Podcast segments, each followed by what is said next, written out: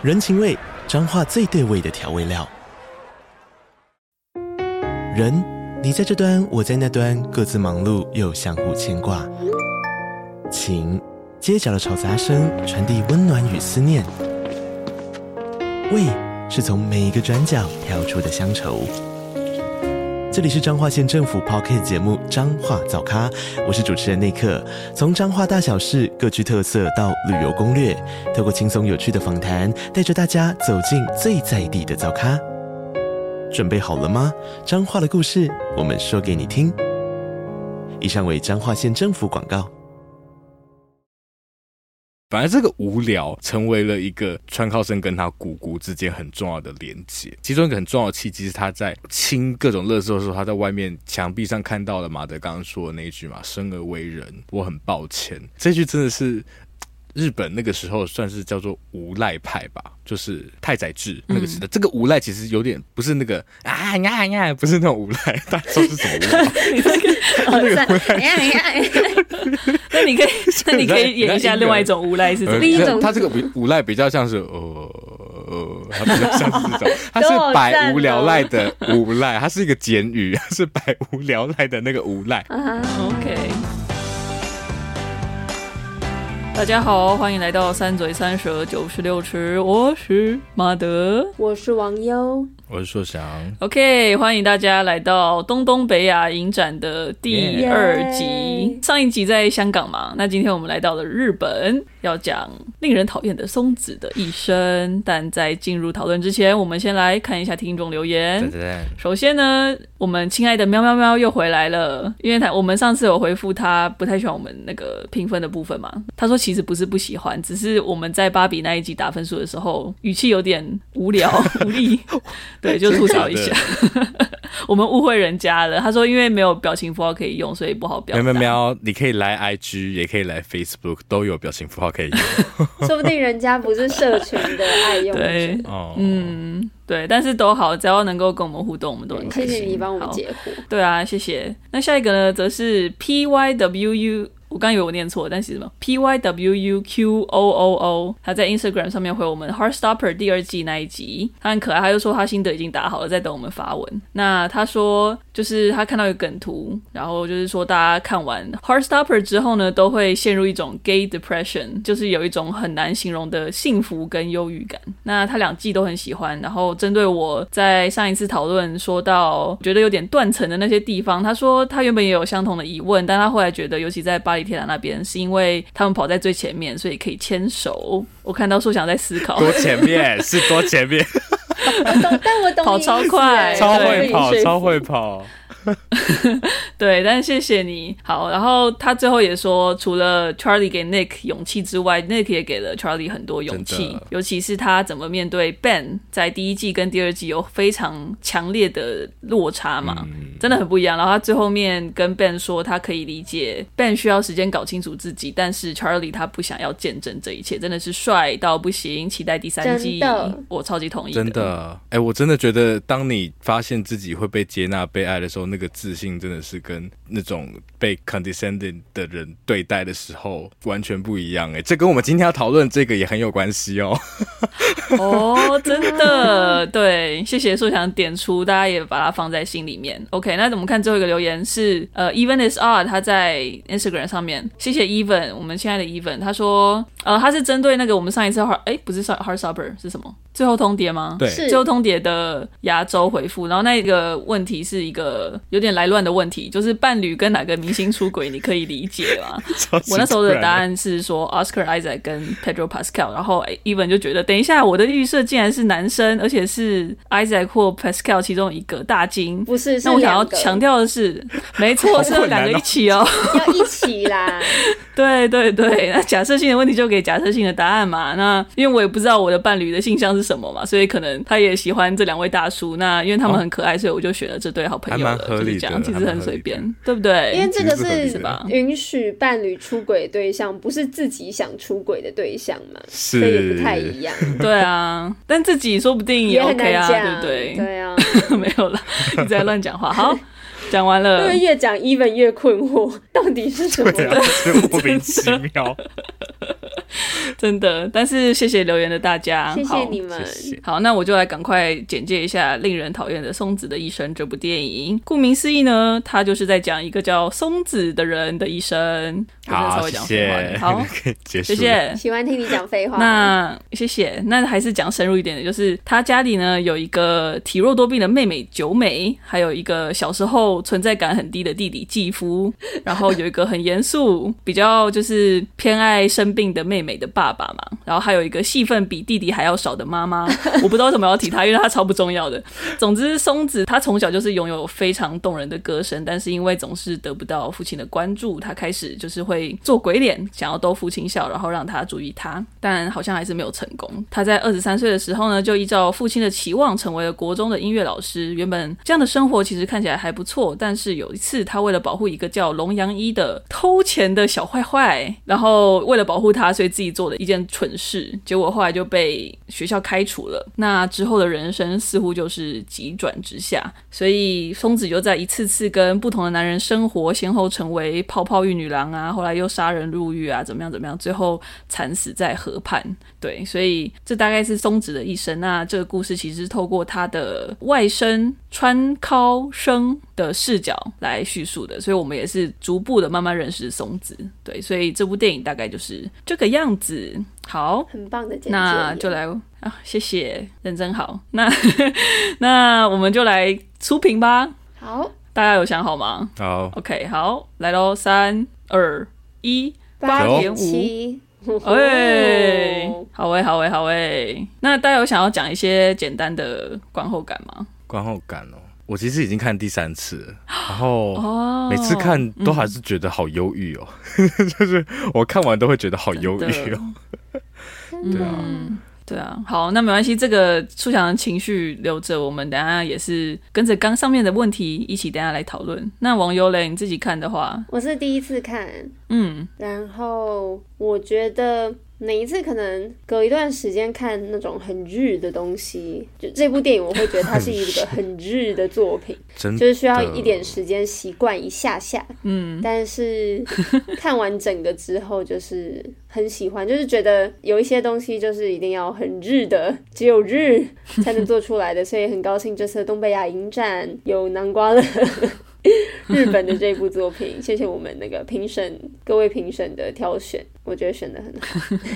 真的哎，我也是第一次看，然后之前一直有听过一些朋友都有推荐这一部，然后也是很感谢这次东东北亚影展让我们就是可以看。没错，对啊，谢谢二嘴的分享，我们就来进入正式的讨论。好，可不不好意思，我瞧一下姿势，我脚好麻哦，等我一下哦，阿公。你你，我好想拍一下寿祥现在的表情哦，真的有点好笑。好，好，我可以了，我可以了。卡巴基，OK 了吗？可以，可以。好，刚刚网友有提到说这是一部很日的电影嘛？那令人讨厌的松子的一生，它其实是改编自同名的小说，对。不过在呈现手法跟风格上做了不少的更动。我觉得最明显的不外乎就是它作为一出悲剧嘛，就像书想讲的，看到很忧郁。但是它其实同时又兼具了许多喜剧跟音乐剧成分的特质。然后我觉得这特质其实某一方面就是网友讲的那种蛮日的感觉。对。那二嘴认为，就是电影这样的表现方式起了什么样的作用？然后有没有你们自己最印象深刻的段落？受想先吗？啊，被点到了，好生气！哦、没有，呃，我我觉得这一部网友讲到很日，然后我觉得除了很日之外，它也很日广。哦，对，很日广，日广告，对。真的哦日本广告，因为其实导演中岛哲也他本身也是拍广告出身的，所以他很喜欢有那种很广告的元素。我觉得光是这一部的结构上，好像就看得出来，它很像是一首歌里面被 A 段、B 段副歌间奏都被放了不同种类的乐风的这种感觉，非常的丰富。可是你乍听之下，它又是很流畅的。很顺的，那这样子的效果是什么呢？对我来说，松子这一部是，如果他没有这样的元素的话，我真的我很难再再看一次的一个故事，因为我觉得松子的一生真的是一个很很纯的悲剧吧。其实他做了很多，你单独抽出来看，你会觉得很很瞎，或是很错误的决定。可是被摆在一起的时候，就让我想到我第一次看那个《少年维特的烦恼》，那个时候是上课要看的。然后我第一次看的时候，嗯、我看之前想说，怎么会有人就是喜欢到一个人要自杀啊？我就觉得好像可以理解，可是觉得有需要吗？那有需要吗？嗯、可是那时候真的一气呵成把它读完的时候，我第一个感觉就是。我如果是他，我觉得我除了自杀，好像没有其他的选择。就你完全沉浸在他那个他的角度的时候，你真的会觉得就是一个很纯粹的悲伤。那这一部电影《令人讨厌的松子的一生》，他用了很多喜剧跟音乐剧的元素。我觉得音乐剧元素很、很赞的是，因为它是一个这部是一个人的一生。然后音乐剧就像刚刚说的，其实你在切换那个乐风或是不同首歌的时候，那个段落感就出来了。那比方说，我们看到像女子监狱的那边，嗯、或者像是他，比如说他刚刚刚到泡泡浴女郎那边，就是对，不管是哪一段，他都没有花太多时间在。不能说浪费，但是就没有铺陈太多，它可以很快速的。对，它任何一个点，它只要节奏一放掉，你它这个整个电影就会有点俗掉，或者你就会觉得它要变成电视剧了。可是因为它用了这种音乐剧的方式去浓缩跟凝缩，让它视觉的元素始终是跟它的故事一样走在很前面，让你会觉得一直觉得怎么讲，好像。被带走的很顺畅吗？我不知道怎么不知道怎么形容。然后我觉得喜剧的元素，尤其是衬托出松子这个人有多悲哀嘛。我可以讲悲哀吗？因为我们其实看到松子本人的喜剧元素是怎么来的，就是他为了要得到他爸爸的认同，因为刚刚有讲嘛，他其实爸爸眼光永远都只放在那个生病的妹妹身上，然后他是作为一个很渴望被爱的小孩，在那一次难得的百货公司顶楼之旅中，他意外找到了一个可以逗爸爸笑的方式，所以那样的喜剧变成一个他的他的遮掩嘛。所以，而后我们再看到松子这个人的故事，也被导演放上了一个好像喜剧的假面。但是，其实所有的观众都看得穿那个喜剧的假面，就会让人觉得有那个雾面的存在。这故事其实更有一种很说不出的、很很感伤的成分。对不起，我这边有一些就是冷气的噪音，听到了耶，是有听到，是有听到。那大家可以一起欣赏。我刚以为是山羊还是什么的，我以为是山道猴子哦。你开始看了，大概会大概会在五秒。OK，我觉得我很同意是我想哎，就是其实有时候那个喜剧的成分反而更加凸显，或者是放大了它悲剧，因为它就是让你好像让你转移注意力，可是这个转移注意力反而会让你更加悲伤。那网友嘞，我很同意说想讲的跟马德回应的部分，就是关于他烘托悲剧的部分，还有他在节奏转换上面。是一个很好的媒介，嗯、我觉得还有蛮多其他的原因。我自己延伸的是，嗯、第一个是刚刚有提到松子是一个很爱唱歌的人，然后对，或者至少说他一开始的歌声很美好，然后他小时候唱起歌来也是感觉很快乐、无忧无虑的，对，所以唱歌这个方式对他来说也是一个可能很好的表达情绪的方式吧。然后，无论是他开心的时候，就是他其实，在整部电影有提到一些松子觉得哦，他终于好像可以又唱起歌来的时候，或者是其实可能没有那么值得喜悦，但是还是有音乐出现的时候，就是以不同的角度去理解松子当时的心境跟情绪，我觉得这也是一个嗯蛮直接的。连接，然后还有另一个部分是，我觉得这一部电影其中一个很大的主题就是，其实他在破题的时候有讲到有关梦想这件事情。嗯，就是我觉得他其实是在探讨说，梦想之于人的意义，还有无法实现梦想的话，我们要怎么办？对，所以梦想作为一个很大的主轴，我觉得音乐剧就为这一部电影增添了一个梦幻的元素跟滤镜在。对，因为它毕竟就是很超现实嘛，嗯、我们不会随意的在路上就好了，也可以啦，唱起歌来，这算是我的梦想。啊、就是 我希望我的人生是一出音乐剧，但是对，就只是就现实来说，好像不太可能，然后好像有一点荒诞、超现实。对，我觉得这部分也有很呼应到这个作品，他想要探讨梦想。探讨我们的现实比较悲伤、悲惨的现实之间的关系。对，嗯，我觉得网友提到梦想这一点，是不是有可以呼应到，就是初想刚刚提到那个广告的感觉？因为广告其实本身它好像也是在行销一种梦想嘛。然后其实表演本身也是嘛，就是他也是在好像第一次就是燃起那个松子这种好像很爱幻想的那个期望，也是像前面网友提到，就是他在那个顶楼，然后看了那场表演，然后找到了逗他父亲笑的那个时刻。对啊，我其实这部片我特别喜欢的也是他使用了音乐剧的手法。不然我觉得像苏阳说的是蛮难，真的是蛮难消化的。而且我觉得，对，刚刚有提到松子，他犯下了很多我们常人会觉得是错的错嘛，比方说第一个他当了某个人的情妇，诸如此类的。嗯、那其实那一段处理就很有趣啊，因为他用了一个真的很广告的广告曲，就是有点类似那种有点像超日本超市的。的广告曲嘛，就是 Happy 什么 Wednesday 吗？还是什么 Wednesday？对对对对对对对对对 Wednesday，每每个礼拜可能期待那一天的到来。对，什么特价之类的，然后他就这样子踩着那个 Wednesday 那个脚步，然后来到了正宫的家里，然后问他说：“请问这边有一个姓什么的吗？”啊，没有啊。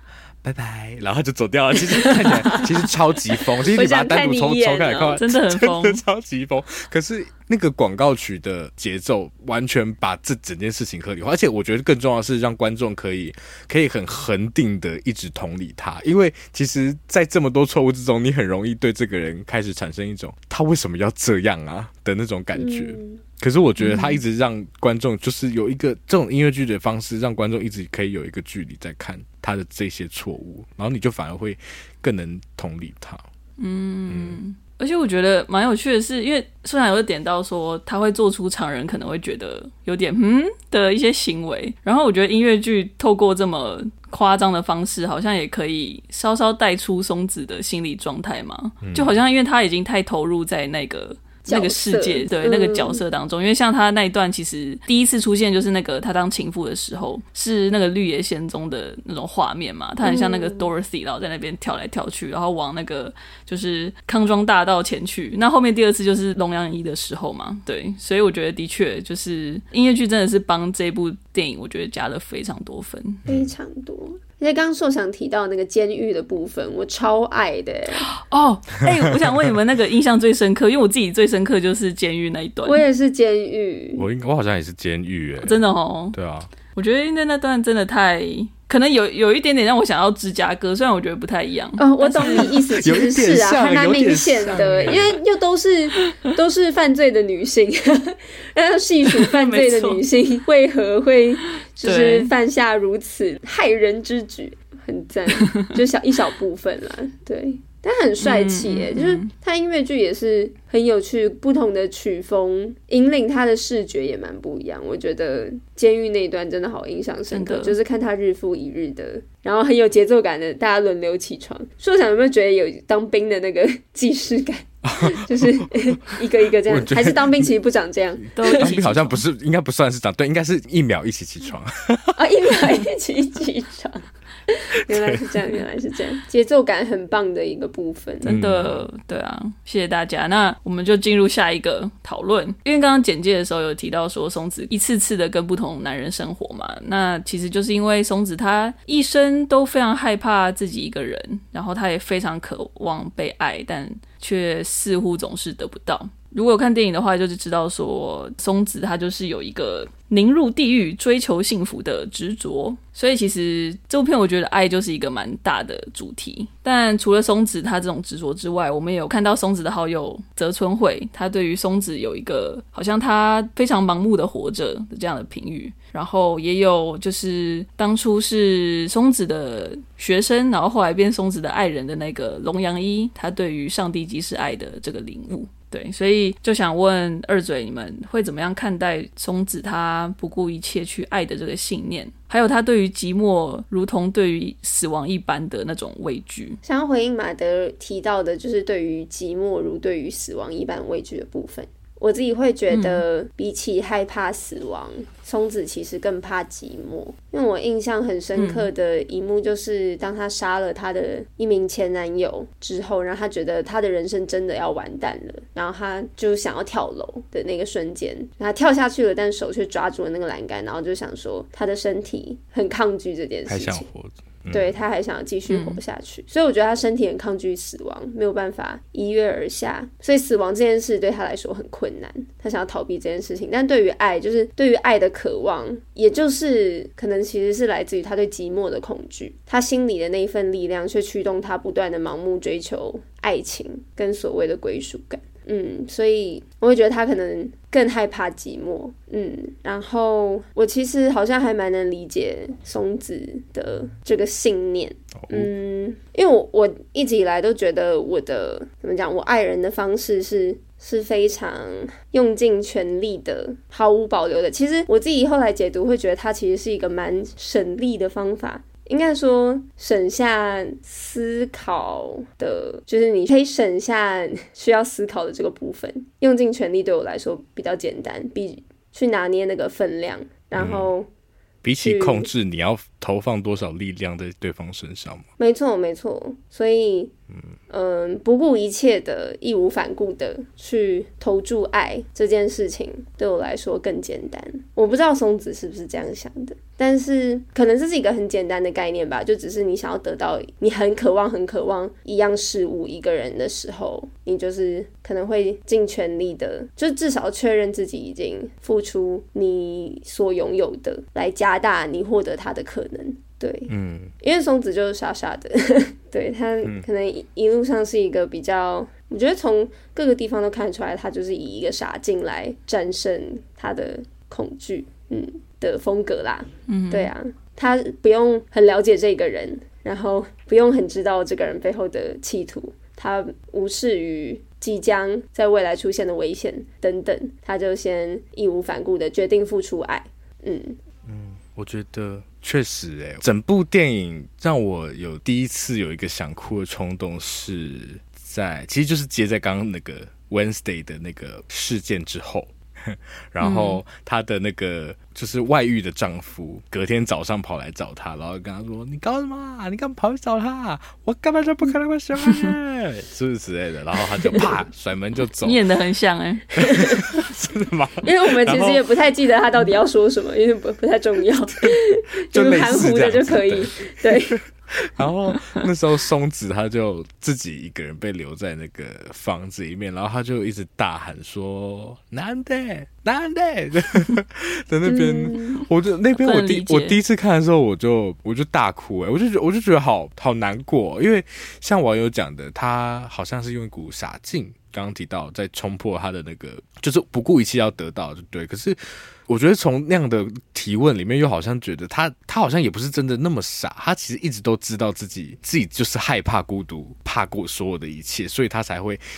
这么不顾一切的想要避免孤独吧，但我觉得很可怕的是，因为你知道，像心理学里面有一个假说，就叫做基因环境交互作用，其实蛮有趣的。就是每个人你身上有不同的基因，就很像你与生俱来，你会有不同的倾向，对不对？但是这个倾向都不必然会导致你会变成一个什么样的人，可是它可能会彰显的是你比较容易变成什么样的人。那这个假说在讲的是这样的倾向，其实会让你不自觉的去找到容易让你的。这个倾向会发挥出他的特质的那个环境，就有点像是哦，比如说我就是一个怕孤独的人，但是我所作所为其实就会让我变成一个很孤独的人的这种感觉，就是你会不自觉的你在抗拒他的事情，你去抗拒他的同时，你好，你好像其实有点在助纣为虐嘛，会反而让你这个基因就是有表现的空间。所以我就觉得，其实回看松子的一生也真的是，虽然他真的有很多，我觉得很多事情真的太不可控。但是我觉得那个源头好像怎么还是童年呐、啊？我们怎么聊都还是会聊回这件事，就是他为什么会想要变成一个一直在取悦别人的人？或者里面马德其实刚刚有提到这个关于什么上帝即是爱，我觉得在这一部里面，这个上帝即是爱的那个场景，因为呃龙阳一他叫龙阳一吗？龙阳一他在监狱里面，他因为杀人被关进去，然后他遇到牧师的时候，他就是跟牧师说：“拜托你告诉我这句话是什么意思。”然后我忘记牧师跟他说什么了，可是牧师就有点说类似说：“呃，你什么什么过吗？”他说：“你有没有发自内心的恨过一个人？”哦，对。然后龙阳一回答，然后他好像没有，他说有，他他有回答吗？我记得他说有，然后但是牧师回答说没关系。就是他说，如果你可以，如果你可以试着真心真意的为他祷告的话，那、啊、那就代表了上帝就是爱。嗯，对。那这个意思就是，其实所谓的上帝的爱，或是上帝等于爱的概念本身，就代表了那个上帝其实是一个怎么讲无私的存在嘛。然后，其实又有另外一个场景是，这个我们在电影接近结尾声的时候，川尻生他就是看着。他那个姑姑要走到合体的那一段，然后他就是有产生了一种他其实就是神的那个领悟嘛。但其实这个神，你说他是一个一个很令人高兴的比喻嘛？其实他是一个极度悲伤的，因为他其实不会是神，他是一个人。其实作为一个人，这个爱是有一个限度的。但是我觉得从呃松子的童年一直到他后来变成一个完全不跟人家交流的人，好像看到那个爱慢慢被填补到那个限度，然后到了那个限度之后，他就再也没有办法拿出任何一点点力气去跟人家交流的那种感觉了。嗯。嗯，我刚刚听说想讲这一段，我脑中飘出一句话，就是嗯，我不是神，我只是平凡却执拗爱着你的的人。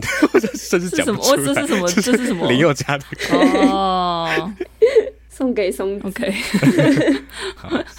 送给松子，嗯。嗯嗯，哎、欸，那你们在松子这一次次的期望、失落跟受伤当中，你们有比如说哪段恋情或者是失落是最打动你们的吗？或是最让你们心碎的？苏想刚刚提到是他作为情妇那一段嘛，对不对？嗯。啊，对我好像就是那一段了。嗯，嗯，OK，那网友嘞？我自己是他在等龙阳一的那一段。嗯，就是他到最后，他等龙阳一坐牢，啊、然后他出狱的那一天，外面飘着大雪，松子抱着一束玫瑰花在外面等他，然后龙阳一朝他走来，松子跟他说：“欢迎回家。”然后他揍了他一拳。干，我真的很生气耶，好烦哦、喔！我真的很生气，但我有点笑出来，觉得你知道每次，哎，他每次被揍，他都会飞出去。对啊，为什么要飞？这是喜剧的成分。哦，我看了好想哭哦。因为他真的是满心期待，他那一段的音乐堆积的是哦，我觉得那一段也很精彩，我印象也很深刻。因为他是两个人，嗯，有点像是 Taylor Swift Exile 的，也不算是啦。但是你知道，这是两个人的视角，然后但懂但懂你对他们，他们在他们面对的是同一个主题，但是两个人有完全不一样的解读跟结论。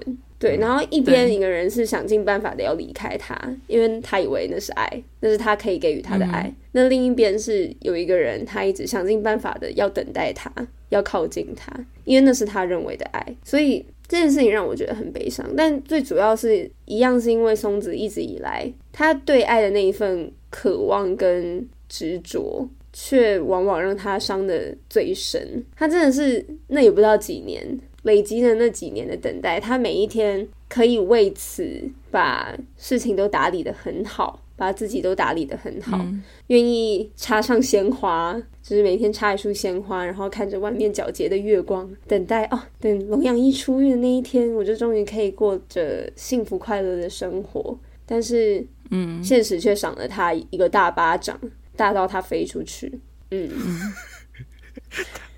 说想笑，想到飞出去又要笑，真的飞蛮远的，真的飞很远。然后，而且真的是猝不及防。嗯、他真的，我自己其实超懂他的感觉，因为刚刚讲到我就是一个很很常用尽全力的人，所以当你就觉得用尽全力之后，然后你又失望，你真的就会觉得你你还能做什么？我真的什么都不能做了，我已经尽力了。那种尽力是真的尽力了，嗯嗯，就是嗯，尽力之后就只能无力啦，因为真的没有了。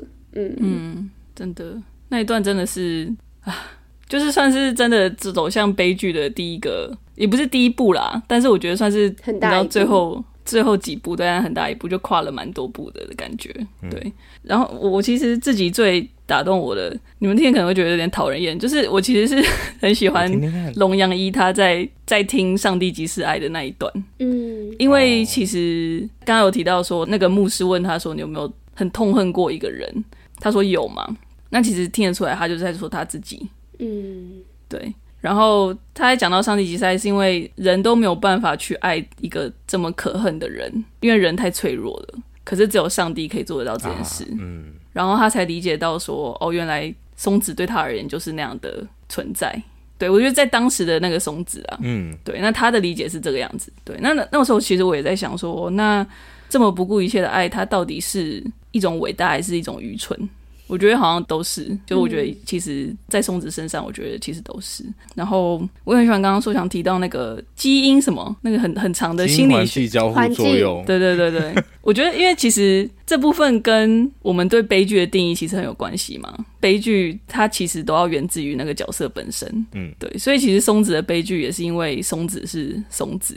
可是我觉得更悲的是。就是这部片，它到最最最最最后面，因为看得到松子，他其实是一个在本片绝大部分时间，他都是一个不会学会的人，他不会学习到任何事情，因为他就是不管再被背叛几次，再被伤害几次，他总是会回来，然后总是抱有着一样的信念。虽然就算他到最后把自己封闭了，可是他。他是一种我需要别人，我才可以真正的活着的那个状态。然后他知道自己找不到别人了，就像网友讲的，就是他已经真的太无力了。可是他的信念一部分还是维持在那样，他只是知道说他不会再找到另外一个人，但是他还是有那个信念。可是他就是这样子，有点像是一滩烂泥的这样活着。嗯。然后我觉得最悲剧的就是在于说，他到最后面，就是他决定要去拿起泽村会的名片的时候，我觉得他好像终于学会了什么东西。嗯。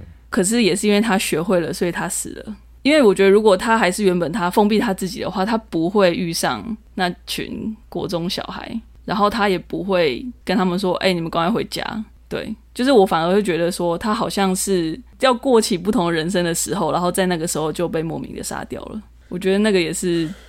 很悲剧的地方，嗯，讲到那几个国中小孩，我真的是每次都好火大哦！到底怎哪来的 idea 会要去拿球棒？我真的不懂哎，我真的真的超不懂的。这个都是可是好火大。可是我觉得这出剧厉害的也是，就是它不会让你觉得不合理，嗯，因为我觉得很多时候就是一个角色真的惨到不行，你会觉得这真的太多了，嗯，对。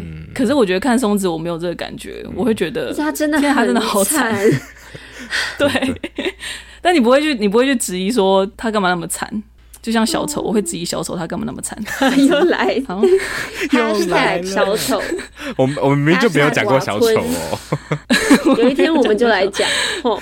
好，不要，我不想再看。好了，再再说再说。好，对，那谢谢谢谢二嘴分享，我们就进入最后一个想要讨论的大主题。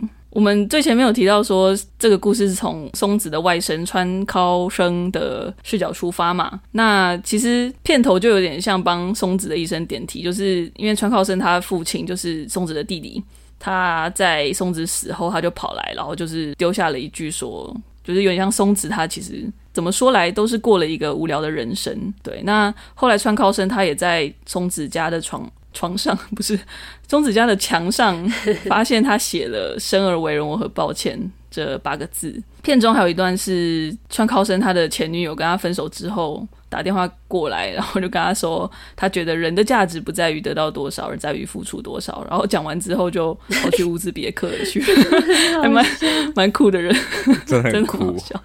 所以我要去乌兹别克啊！对，这个结论很棒哎。对，我也不知道哪天我会有这样的结论。OK，对，所以跟我讲，其实这整部电影，我会打电话给你们。这整部电影其实都在探索为人的意义嘛，或者是生命的意义吗？对，不知道。但就好奇说，二嘴，你们认为生在认识了姑姑之后，他有了什么样的理解？然后你们自己会怎么样解读片中对于生命的叩问？还有上述讲的那些，或者是你们想到的其他提到的一些。不管是句子啊，或者是想法之类的，就是与松子的人生有做出什么样的呼应或是对照吗？我觉得，因为川尻生的他的利基也蛮重要的。因为这部片它其实开头是用一个时代纵观的感觉，就是让你看 Y 世代年轻人 都是怎么样怎么样。你想放快乐崇拜？对啊，有点快乐崇拜。我们结尾要放快乐崇拜。好啊，那是什么呢？不是川川尻生就有点紧身衣、紧身裤，他有吗？好像没有，他好像不是。没有吧？说出他的身材是很湿。对啊，他没有走这个路线。为什么他没有走这个路线？他其实是那个当代年轻人的另一种典型。或者说，我觉得每一代好像都有，我们这一代也是啊，常常都会被人家说哦，我们这个时代就是你知道啊，就是用懒散，然后对啊，厌世代，然后就是也整天说自己就是工作要意义，可是又觉得哇，我才做两个月就要辞职，就是每天都会被 被发出各种各式各样的抱怨。所以其实片头父亲所说的这个无聊的一生，这个无聊反而我觉得好像让川尻生有一个觉得比较值得探望的。走进去的一个契机，因为，嗯，作为年轻人，你听太多成功了，那种丰功伟业的，对，就是哇，这个人你就是要活得像这个人这样才精彩啊！你就是要在台湾啊、中国各地设厂，然后在某一天就是就是说，哦，我要出来选总统，你就是要这样子才活得很精彩啊！对啊，可是你知道，就是作为一个其实没有像。父母亲那个年代有这么多优渥条件的年轻人，你听到这些话会觉得都你们在讲，你们懂我们的苦痛吗？你就只觉得我们干，我们就是很烂，然后觉得我们就是怎么什么都经不起打击，诸如此类的。反而这个无聊成为了一个川靠生跟他姑姑之间很重要的连接。然后其实一开始他也没有这么多兴趣啦。然后其中一个很重要的契机是他在清各种垃圾的时候，他在外面墙壁上看到了马德刚刚说的那一句嘛：“生而为人，我很抱歉。”这句真的是日本那个时候算是叫做无赖派吧，就是太宰治那个时代。嗯、这个无赖其实有点不是那个啊呀呀，不是那种无赖，大家说是什么无赖？那个无赖，那你可以，那你可以演一下另外一种无赖是怎么？另一种，他这个无赖比较像是呃。呃，他比较像是这种，他是百无聊赖的无赖，他是一个简语，他是百无聊赖的那个无赖，所以其实跟这个跟这一部片或者刚刚讲的川尻生他的面对的时代氛围，其实是有一种可以呼应的部分的。那松子写下这个生而为人，我很抱歉，其实他的中文翻译跟他的日文也有一点点小出入，我觉得很有趣。就是日文其实直翻就是他是生まれてすみません，纯粹是关于被生下来这件事情。 我很抱歉，我觉得日文直翻的话好像更有力量，但是中文翻的当然很有他自己的一个韵律，很很而且很好记。但是我要为我被生下来这件事情道歉，我觉得这件事情更灵魂直击，就是是枝裕和会跟你吵架哦。哦，没关系，没有关系，你有你的想法啊，我不能有我的想法吗？有点奇怪。可以啊，当然可以啊。跟是枝裕和吵架。对啊，是吧？对啊，没有来开玩笑的。就因为哲学上有一些预设，就是人其实是有些东西是你没有办法没办法删除的。那你被生下来这件事情，其实就是其中一个嘛。所以其实我们讲到这么多苦难，我们包含讲到说啊，松子为什么会选择去做什么什么什么的？你要等你要回到那个源头的话，就会有个问题，就是哦，松子会说，我又没有选择要成为松子，我又没有说我要这样的基因，我又没有说我要在这样的家庭长大，我又没有说我要遇到那样的烂学生，这都是别人给我的，然后我都是被迫接受。但是好吧，既然人已经在这里了，我只能你们要求怎样我做不到，但我只能对你们说对不起，我就是被生下来了。就他很像，我觉得他是一个很很极致的，就是所谓无赖的抵抗，对啊。但是我觉得松子这一部的价值，或者说松子这一他这个人的一生，对他起码对他呃那个人叫什么？这样算外甥吗？对不起，我公民那个外甥称谓不是很厉害。那外他对他外甥而言，一个很大的意义 就是不是很厉害。有一个那考试会 哎，我真的国一都不是很会写错，这是公民吗？对啊，真的公民是有在考这个的哦。嗯，没关系，你把它变英文就什么都长一样啊。对啊，都是 nephew 多棒啊！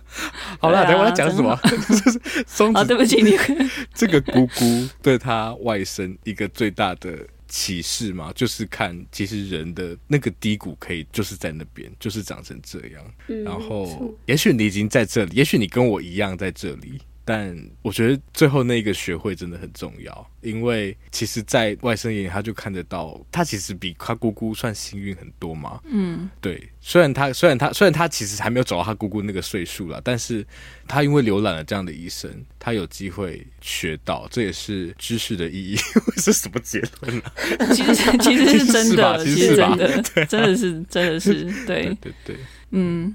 所以，其实某一个程度来讲，可以说我们人的人的价值其实就是提供知识给未来的人。嗯，这也是一一种付出。嗯、对，是啊。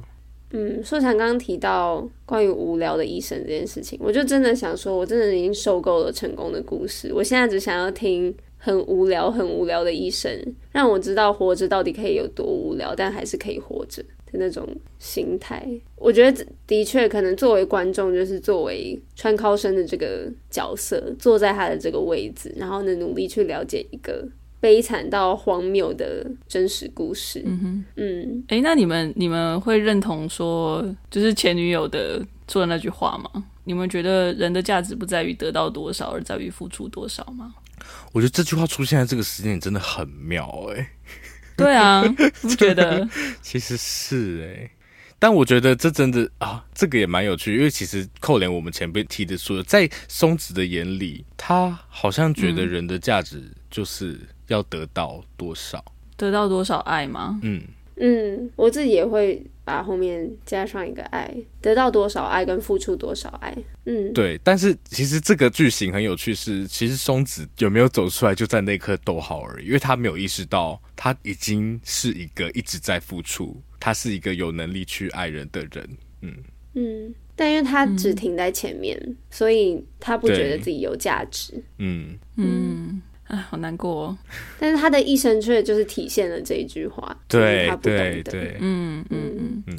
其实松子他有电影中有几度让我觉得很，也不能说感动，我不想说有趣，但我想不到词了。反正就是有有一些地方，就是松子在一次次被，就是他一次次心碎的时候，他都会说一句：“我以为我的人生要完了。”嗯，对，可是可是他的生命都会继续下去。然后就像我有前面提到那个，他他还是抓住那个栏杆的那个那种可能很很原始的活下去的渴望，重生本能。对，我觉得其实那个还蛮好了，我还是用感动好了。我觉得还是蛮感动的，就是就算是他在觉得自己已经生命要完结的时候，可是他还是有一个对于生命的某一种热情吗？嗯。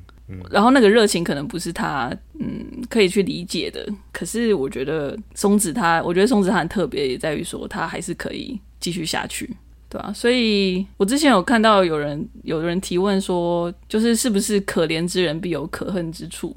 那你们觉得对于松子而言，你们会这样子来，也不知道说评价好了，你们会这样子看待他吗？因为片名叫做《令人讨厌的松子的一生》。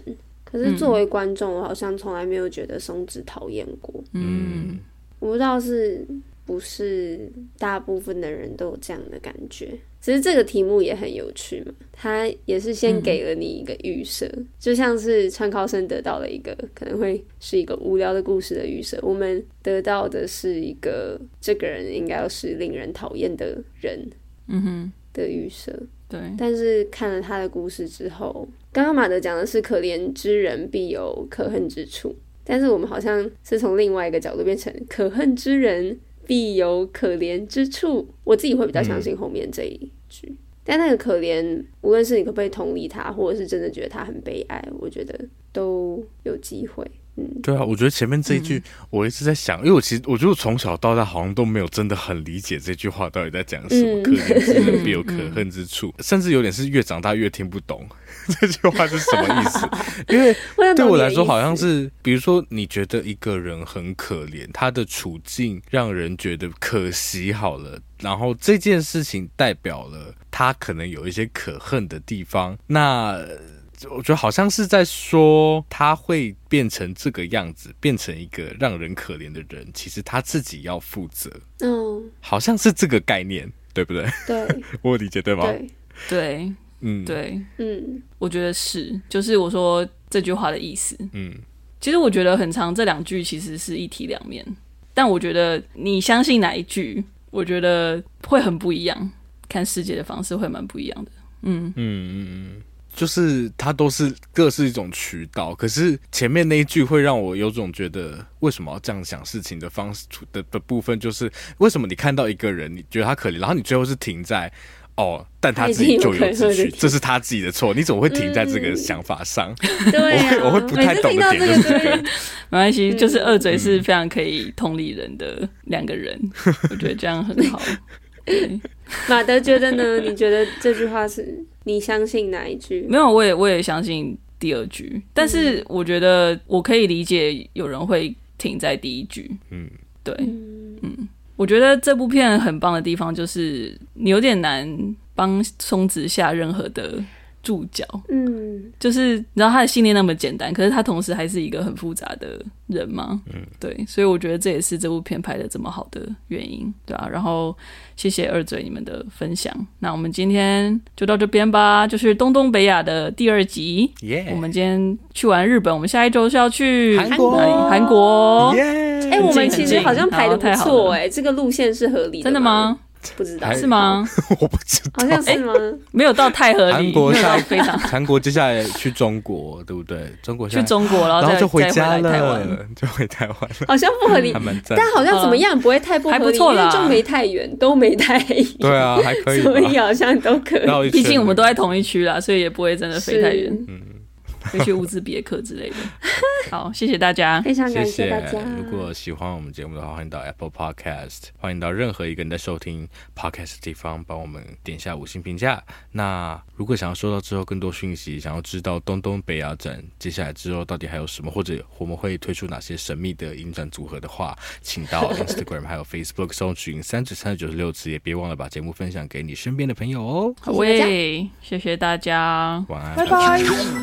为了心灵的，请跟我来。现在让我们向快乐崇拜，放下了包袱的，请跟我来。传开，去建立个快乐的时代。